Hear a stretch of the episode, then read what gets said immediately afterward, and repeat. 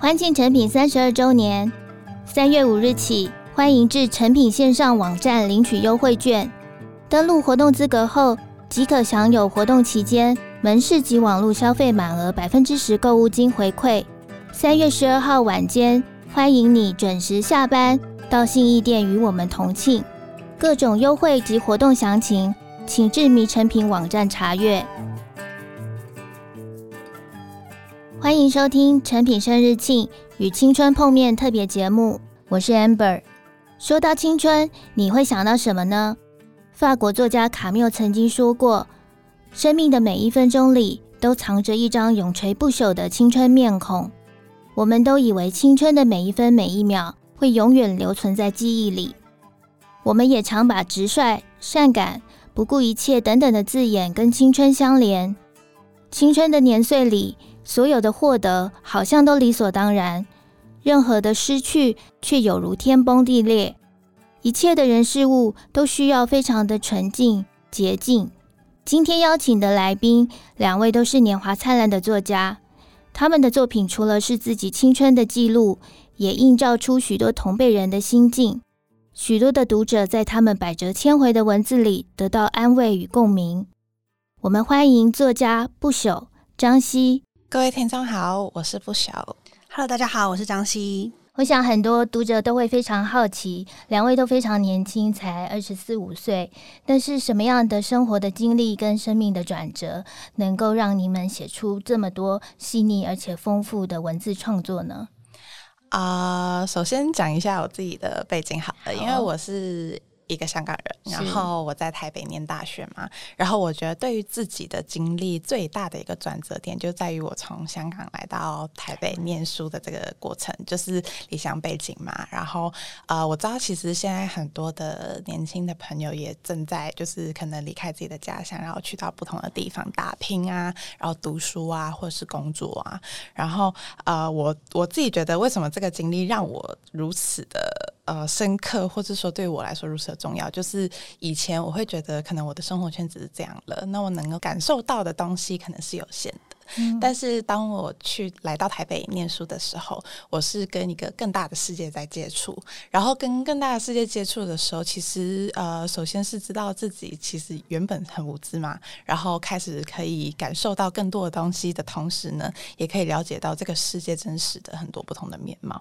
然后我觉得这个经历对于我来说呢，呃，很重要，就是呃，不只是在自己的本身嘛，然后更加。多的是在于与这个世界的连接，与身边的人的连接，与更多的人的连接，这样子。所以我觉得，呃，这个离乡背景的经历对我来说很重要。然后我每一次想到，呃，现在我的经历的时候，我都会觉得说，啊，是我当时做了呃这个好的决定，所以我才现在有这些很多以前我没有想象到的一些感受。嗯。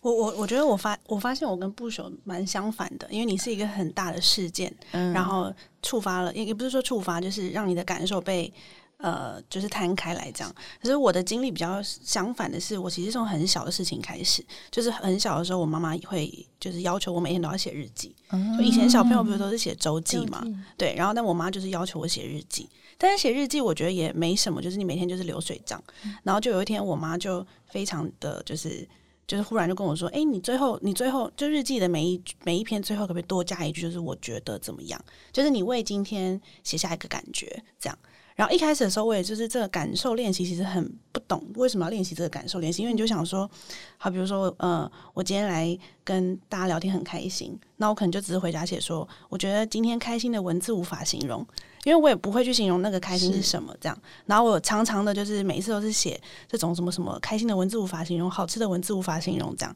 然后慢慢慢慢的是，就是我记得是有一次，就是过年的时候，然后我吃到一只很好吃的虾子，然后我爸就，然后我就在我面我爸面前跟他讲那个虾子有多好吃，然后我爸就淡淡的跟我说：“哎。”你不是文字无法形容吗？然后那 那刻，我想说，好，从此我那个日记那个，我觉得后面就开始变得很丰富，就会想要去形容那天的感觉。然后我觉得我妈妈给我的这个很小的一个，算是呃，它只是一个小小的要求，就对于后来我的写作有很大的影响。因为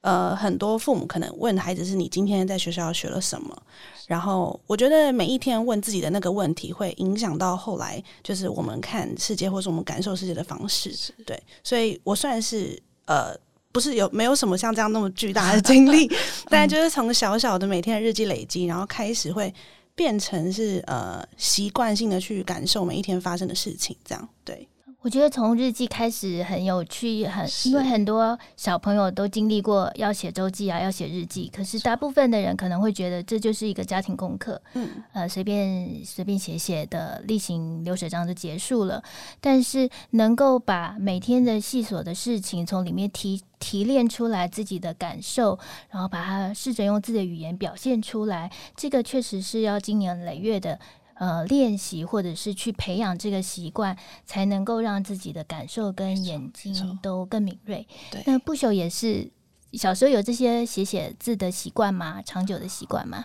我的习惯不是每天写，是有发生什么事情的时候就会去写这样子。嗯、因为我觉得，呃，以前啊，我会觉得我自己是一个非常就记忆力很好的人，嗯、就是我觉得我每一次。我我可以记住很多事，因为我读文科嘛，就读中文系，就是需要背书啊，嗯、或是在我就是啊、呃，国高中的时候就是一直都在背书这样。有一次就是我记得就是高中毕业的那那个时候，嗯、然后发生了就是高中毕业那天很特别嘛，就是我们会觉得人生只有一次高中毕业，嗯、就是啊、呃、这些深刻的感受我一定会记得啊这样。然后我当天就想说哦、呃，我一定会把这一天记住一辈子。这样，然后结果就是我迎来了大学毕业。嗯，然后呢，我已经发现我不太记得高中毕业的时候发生什么事情了。然后现在我读研究所，我有一天会就是迎来研究所毕业，然后我发现其实很多事情是会遗忘的。而这个遗忘是在不知不觉的年月之中就发生，这样，所以我我自己就是呃，会把一些我觉得深刻的东西记下来，是因为我希望那一刻能够，无论我之后怎什么时候去回回看它的时候呢，它都不会慢慢的流失在我未来的时间里面，这样子。不朽刚刚讲让我想到一个，就是我已经听过一个说法是，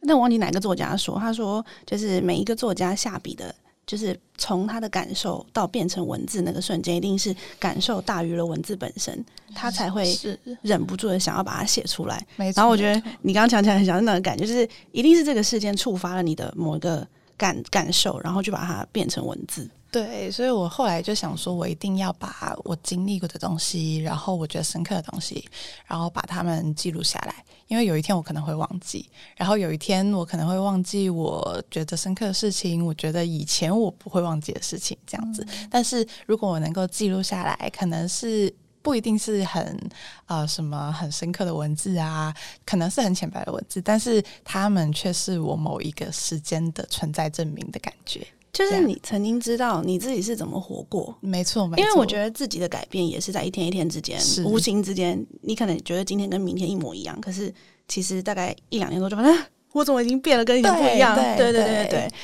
对，所以我今天有时候会回看以前写的文字，我觉得不堪入目，就是 会有一种黑历史的感觉。但是我同样会觉得啊，他也是那个时候很真实的我，嗯、就是那个时候最真实的我的状态。嗯、即使我今天觉得可能我已经可能变得比那个时候要成熟了，但是呃，那个时候的我确实是幼稚的如此真实，这样的感觉。嗯、但我觉得这个有一个前提就是，所以你当时写的时候，你一定也是很诚实面对你自己。你才会有办法，就是在每一次看到自己的变化的时候，觉得你可以比较可以接受吧。因为如果当时你是自欺的状态，然后在后来回去看的时候，你其实会看不到当时的自己到底长什么样子。是对。说到真实，我就想要插一个问题。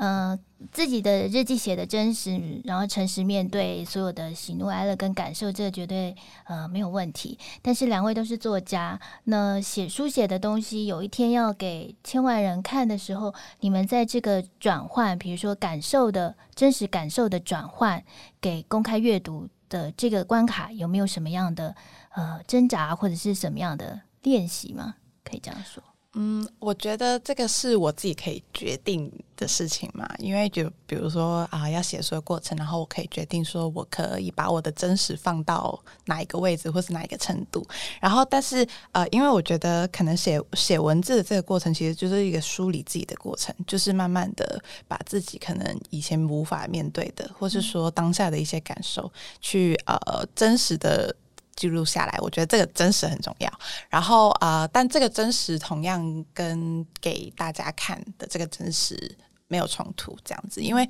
我觉得，呃，当经过一些时间的沉淀，在我觉得回去再重新回看我之前写的文字的时候，我可能就会知道它的。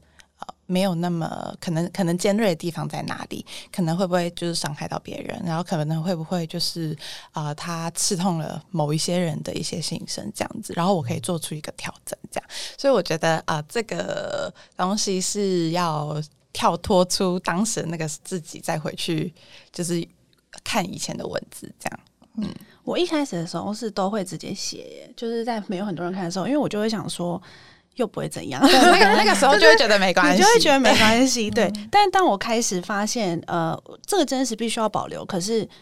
你需要有所有一点调整的时候，也确实是因为你发现，就是我发现我的文字会影响到别人，没错没错。然后那个影响不一定是说看的人被影响，有可能是，比如说我可能在写我妹的一个故事好了，可是我妹可能不想被别人知道，但我觉得这个东西非常的就是我很想写，那我可能就要。在情节上有所保留，可能就不会写说她是我妹啊，或是呃性别上，就是会在文中有一些小小，就像刚刚不朽说的，那个是你可以决定的，你可以决定调整的部分，对。对，但是我觉得感受上的真实是不会有所改变的，就是你只是在这些呈现上有所有所嗯变化，对，对，然后感受还是很真实的把它写下来，这样对。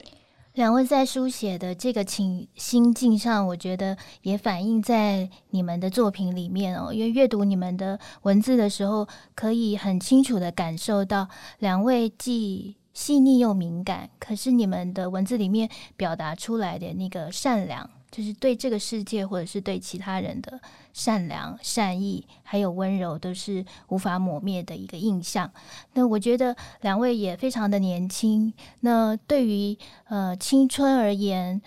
就是很敏感，而且大家最难忘记的，往往都是比较让自己痛苦，或者说失去，或者是很剧烈的变化的那一段记忆。我也想请两位分享，面对比较大的生活变动的时候，两位可以怎么样用文字，或者是说用自己的这个对世界的怀有的善意去面对这样的变化。我觉得一开始的时候，你事情发生的时候，你不会先想到我要怀着善意，嗯，你会先想到我很痛，嗯，然后就是我很想哭，我要怎么办？然后我很无助，这样。然后我觉得，呃，当然是要看这个大的事情发生是跟是被动的发展还是主动的发生，就是是我我我是被选择的那一个人，还是我不小心做了某一个错误的决定，然后导致了这个结果，这样。那无论是哪一个，我觉得最后。哎，这个问题我觉得蛮可爱的，是不是蛮可爱，蛮有趣。是我前几天才跟我妹聊这件事情，嗯、就我妹就问我说：“你是怎么建立你的这个，就是你的形式做决定的一个标准？”然后我就说：“就自己你会帮你自己画一条线，但是这条线当然是成长过程中慢慢累积呃建立起来的一条线。然后这条线可能就是一个很善意的线，就是我在不论是在呃曝晒我的伤心，或者是发泄我的难过，或者我在跟别人相处的时候，就是我要踩着一条体贴的线。”嗯，就那个东西是我知道这个这个情绪对我来讲不舒服，那我放到别人身上，别人也相对不会舒服。对，就是我觉得踩着这个线就可以，我自己是偏向这样了。然后另外一个点是，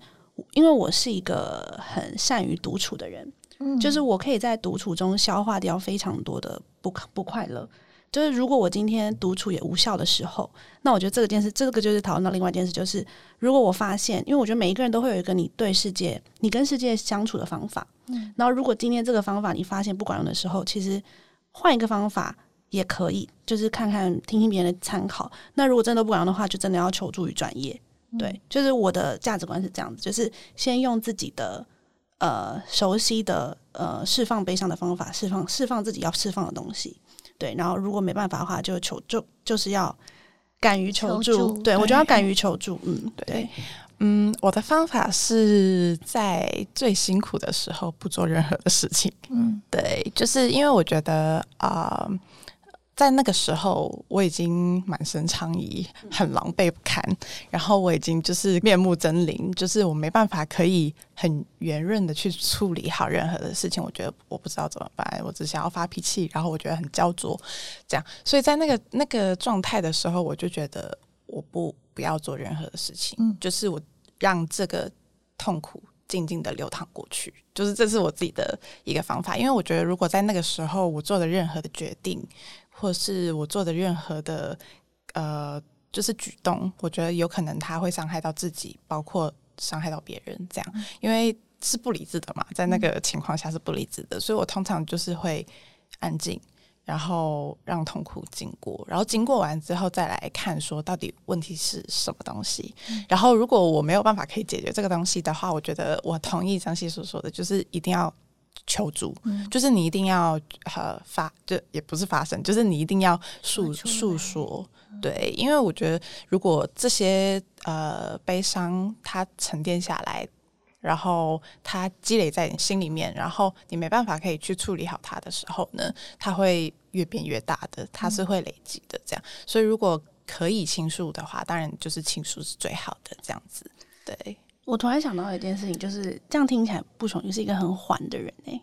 对，因为其实我一开始不是这样的人，就是我现在也会就是就会学到，就不能在情绪上，或是有你在焦虑的时候做任何的选择，就是你要你要。静置你自己，就像是那个牛排要静置一样，对，你要把对，对，你要把牛排静置。然后，因为我以前真的是急躁的人，就是我会非常的觉得，我现在因为你会以为做了一个决定就可以解决那个不舒服的感觉，嗯、但其实根本就不会，就有可能会更更偏移。这样，对。然后，但我、嗯、我给我给自己下的一个呃座右铭嘛，应该是这样说，就是不。不要不要去做后悔的事情，嗯，这是我就是一个人生的大哲理吧，应该是说就是、嗯、就是第一个就是头牌这样的那种感觉，然后我就觉得说，嗯，如果我在做任何决定的时候，我都有这个后悔的风险的话，我可能就是会三十三十再三十，嗯、就会考虑很久这样子，嗯、对，所以呃，在可能悲伤难过的时候做的决定，其实真的是非常的不理智嘛，嗯、所以我我就会佛系缓下来。就是感受痛苦，嗯、然后经历痛苦，这样。对。那我觉得这是可以练习的，就是缓缓慢的心是可以练习的，是。就可以从曾经的后悔中知道说，哦，我做那件事情其实是会让我自己不舒服，就会伤害到我自己太多的，是、嗯、对，就算是一个跟自己慢慢和解的过程。对对对对对，嗯。像这样子的，不管是感受到孤单、伤心、痛苦，我觉得只要呃能够说出来，或者是像张希跟不朽分享的，先让情绪沉淀、安静下来，然后去思考一个让自己不会后悔的举动，我觉得这个是非常好的生活的练习哦。不过呢，生活里面有一项挑战，恐怕就没有办法由别人来帮忙。就是两位的作品，就是每几乎每年都有新作品。那这样子丰富的创作能量，到目前为止有没有曾经遇过写作的瓶颈？比如说截稿啊，怎么样都想不出来，怎么办？太多了，太多了，太多了！这个就是真的是太多了，就是天天都有这个 这个这个烦恼烦恼这样子。然后呃，我觉得遇到瓶颈的时候，就是会，我就是一个很缓的人，我觉得。嗯，先放一下，就是就是这个感觉。因为我觉得，如果我在遇到瓶颈的时候，然后硬要写出一个什么东西来，我对这个作品不好，然后我对自己也不好，就是我好像没有办法可以很好的兼顾到，就是自己跟这个作品本身这样子。所以我通常就是真的很平静的时候，就会缓下来这样子。对，然后呃，但是我觉得呃，生活的灵感是可以做累积的，然后它可以在。呃，你在做不同，就更多不同的经历的时候，可以有一个更多的启发。就比如说，我就决定要去考研究所了，然后我去了一个新的环境，然后我就遇到了新的人，这样子，就是这些生活的小部分是可以自己决定，然后自己去呃得到更多的启发嘛，应该是这样说。对，嗯，我，我同意不朽说的一句。我刚刚想到就是。我是一个，就是我很害怕，我想要写那个东西写不出来。我比较常遇到的状况不是我不知道要写什么，比较是我知道我要写什么，可是我写不出来。我觉得那个感觉像溺水，就是像刚刚 Amber 说的，就是那个是没有人可以救你，而且那个感觉是全世界都知道你在溺水。比如说我可能躺在床上，就是 我就是我就是想不到那个要怎么办，然后我妹就会走进我房间说：“我现在可以怎么帮你？”我说：“你没办法帮我，就是你真的只能靠你自己的那个状况。”对，然后。一开始的时候，我我的创作是比较发散跟比较任性随性，就是有感就写，有感就写，然后没有感我就想说，哦，那今天一两天就休息这样。但是后来是为了想要把，尤其在小说这一块，因为散文是比较呃片段的，是就是为了想要把小说写好，我开始会建立自己的资料库，嗯、就是我可能会有。遇到，比如说我朋友跟我讲一个故事之后，我就发现哦，这个东西很适合是一个小说情节，然后我就丢到我的就是我的 Word 档里面。嗯，所以在遇到这个瓶颈的时候，我很尝试要去找我的 Word 档里面那些事件有什么可以用。对，就是我会开始建立这样的资料库。所以有时候写写会就是会发现，嗯，好像我缺一个角色的时候，会可以直接抓，看起来有一个现成的角色可以用。嗯，的那个时候就会发现，哦，原来前面的累积是有效的，就是我可以。透过这个资料库去降低那个瓶那个瓶颈的时间，嗯、对，因为我觉得我对自己的想象是。我真就像刚才 Amber 说的，我希望我每一年都可以有稳定的产量。嗯、那如果要做到这件事情的话，就真的不能再像以前一样这么就是发散的随性的写。对对对对。嗯、呃，我突然想到一个我自己的小方法，然后我发现我通常瓶颈遇到瓶颈的时候，然后比如说我是可能啊、呃、某一个短篇小说的故事内容想不出来，然后或者是说呃我现在读编就是关于剧作的研究所嘛，然后就是写剧本，然后需要想很多就是。千奇百怪的故事，这样子，我发现我想不出来的时候，我就会跟朋友聊聊。嗯，嗯，我觉得在这个过程里面，你就会突然间发现，哦，原来可以这件事，哦，原来这个情节可以这样发想。我觉得这是一个蛮有效的方法，就是会突然间。其实明明脑袋里面就是空空，就是什么都没有。但是你再跟别人聊一下，聊一下，然后别人可能问说：“那你觉得你希望的角色是怎么样？然后你希望他的性格是怎么样？那你希望写一个怎么样的故事？”就是在透透过对方问的这些问题的时候，嗯、你突然就会得到了很多很多的启发。这样是你自己一个人面对墙壁，然后可能面对电脑的时候没有办法可以得到的。所以我通常真的是的极致瓶颈的时候呢，我就会跟。室友啊，或是跟朋友聊聊，就是呃，我现在写不出一个故事，然后他就会问啊，那你想要写一个什么样的故事？然后我就说，我想要写一个悬疑的故事啊，那你想要写一个怎么样悬疑的故事？那他是怎么样？他的主角怎么样？然后男主角怎么样？就是。在这些问题里面，可以慢慢的得到一些答案，这样，这是我自己的想法。我也会这样子，因为就是你让的你的状态流动，对就不要让你一直在那个僵僵局里面。没错，没错。然后就走出来的那种感觉。对对对。然后有的时候是你写完一段之后，你发现写不下去，你就会静置个一两个礼拜，然后再回去看，就会发现，哎，好像又有东西可以写了。是，对。像张希，呃，原本的创作方向可能是散文或随笔，然后试着写小说。那不朽本来念中文系，现在在念影剧。你两位除了呃作家是你们年轻或者是从小就有的梦想吗？那如果不当作家的话，你们有其他想做的事情吗？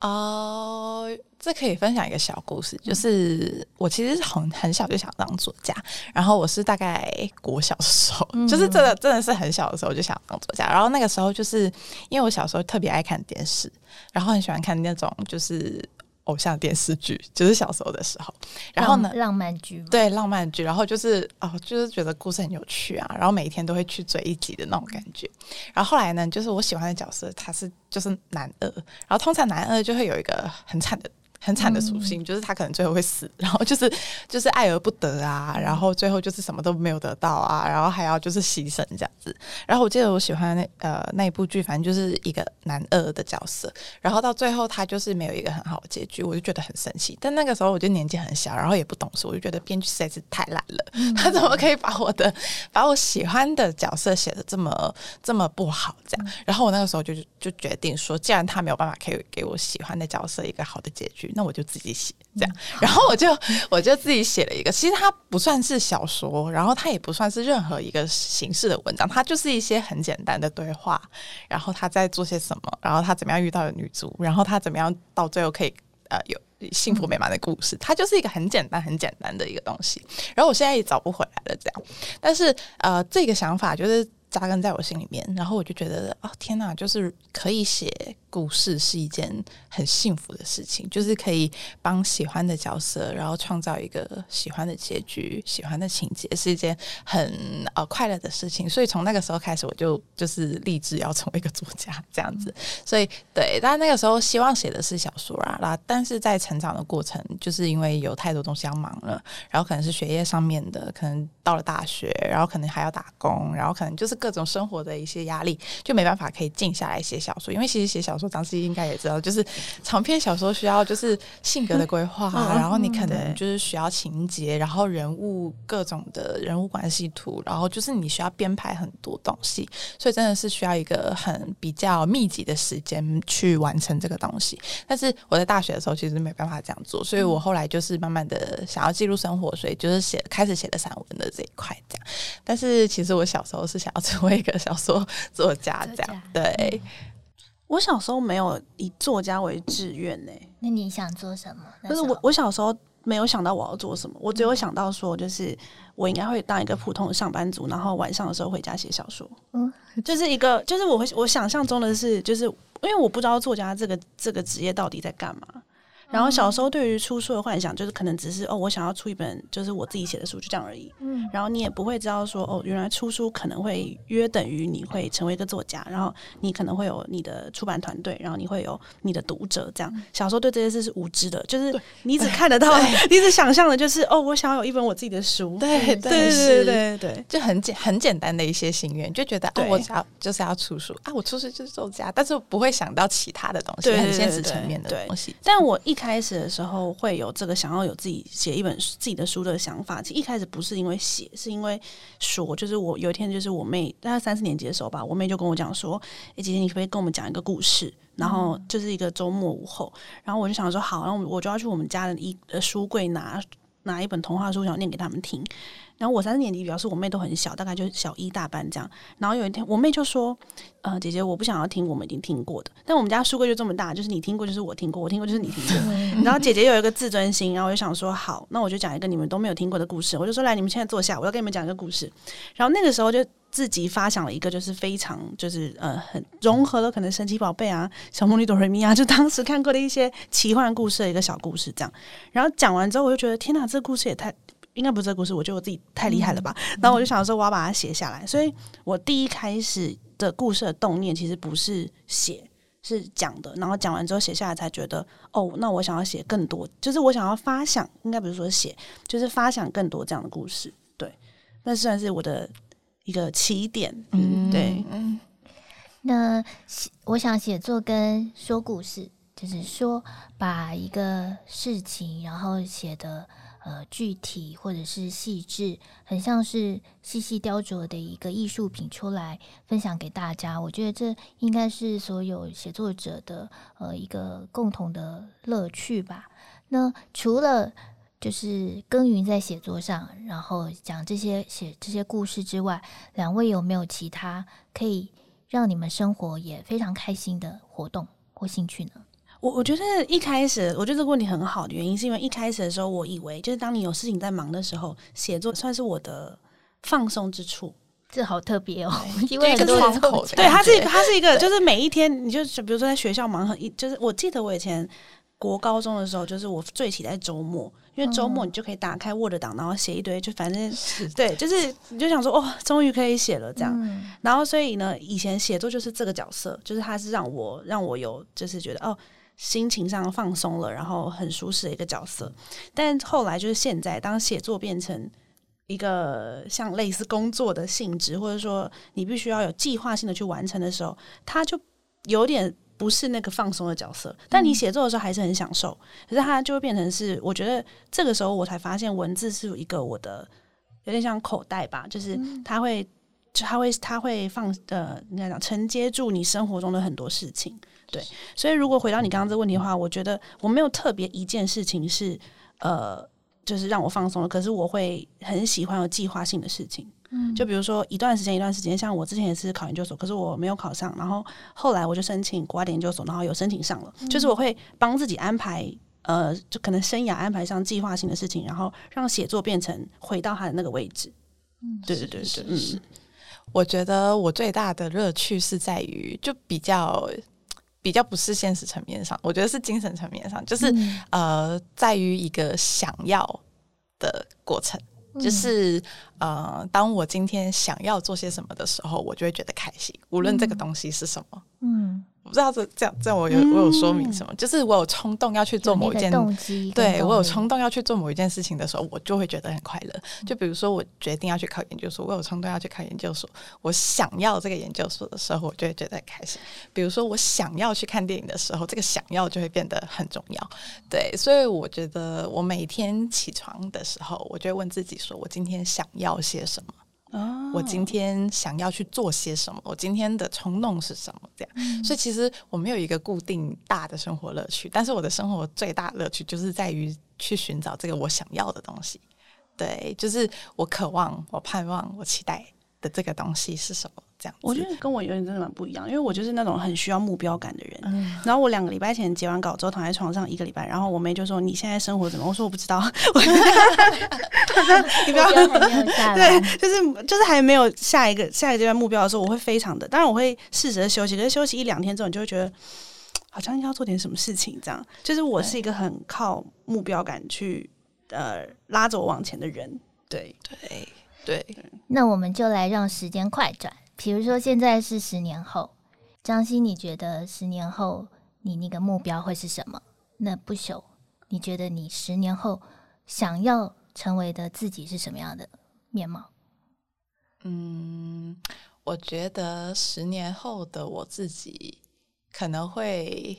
对于这个世界有更多的宽容。我希望就是这样，嗯、就是这是有。我自己的目标这样，然后我希望我能一直期待十年后的自己。嗯，对，我觉得就是呃，其实也是跟我刚刚的刚刚所分享的那个是一样的，就是有一个想要，有一个期待，有一个对于明天的自己的一个向往的这个心情很重要。对，所以我希望我十年之后可以啊、呃，对这个世界更加宽容，然后依然热爱我热爱的东西，这样，对。真好，我刚刚想的有点沉重了，没关系哦。我刚刚心里想的就是，我觉得那个时候我应该要能够承受很巨大的孤独吧。我刚刚真的是想，会提？为什么会想到孤独这件事？因为我觉得人是越长大越孤单的，就是他是那个孤独，不是说就是没有人陪你还是怎么样，而是因为你的人生就是基本上你是跟自己相处最久的人，所以。就像比如说，可能国中的时候，我可以跟国中同学或者国中的好朋友分享我在学校发生的、在家里发生的事。然后高中的时候，可能人际圈就换一个，然后大学再换一个，出社会再换一个。当然会有一些零星的朋友会跟着你一直长大，可是并不很少会有人可以就是跟着你二三十年。但有可能就一直说说得出来，但他也不可不可能会体会到你人生中的每一个滋味。没错，对，所以我觉得你，我觉得是越长大，就是那个孤独感会越重。可是我觉得那没有不好。就是那个是反而是因为你成为了一个就是你独一无二的你，你才会有那个孤独感。就是如果你跟别人一样的话，你可能就很迅速会发现，哎、欸，其实我也没有很孤独。就是你会有另外跟你想生命历程相似的人，但是基本上没有那个人。对，所以我刚刚想到的就是，我第一个想到就是，我觉得四十岁的时候，我应该是一个可以面对这种孤独，然后还非常从容的人。就我不会觉得这件事情有什么，然后反而会因为那个孤独感而觉得，嗯，好像其实我的生命是很丰富的。对，谢谢两位的分享哦，因为我觉得两位非常的年轻，可是在，呃分享的过程里面，我可以感觉到，就是因为年轻，所以那个坚强的质地，我觉得是非常明确的。那节目的最后，我想要分别以张希跟不朽他们曾经写过的文字来为呃今天的节目做个小小的总结，就像两位都非常的。呃，对于自己的生活的样貌跟生命的走向，其实我觉得是非常清楚的。那不朽他曾经在他的作品里面就写到，呃，漫长的人生永远只能奔赴，只能勇往。那我觉得这个一直勇往直前的勇气，是我们可能每天每天都会面临，诶，是不是要继续勇敢下去的一个抉择？这件事情是非常重要的。那张希也写过，要面对的从来不是年纪，而是自己生而为人的样子，尤其是未来生而为人的样子。那个改变是可以从即刻起就开始执行的。那今天谢谢两位来到我们的节目，我们下次见，谢谢，谢谢。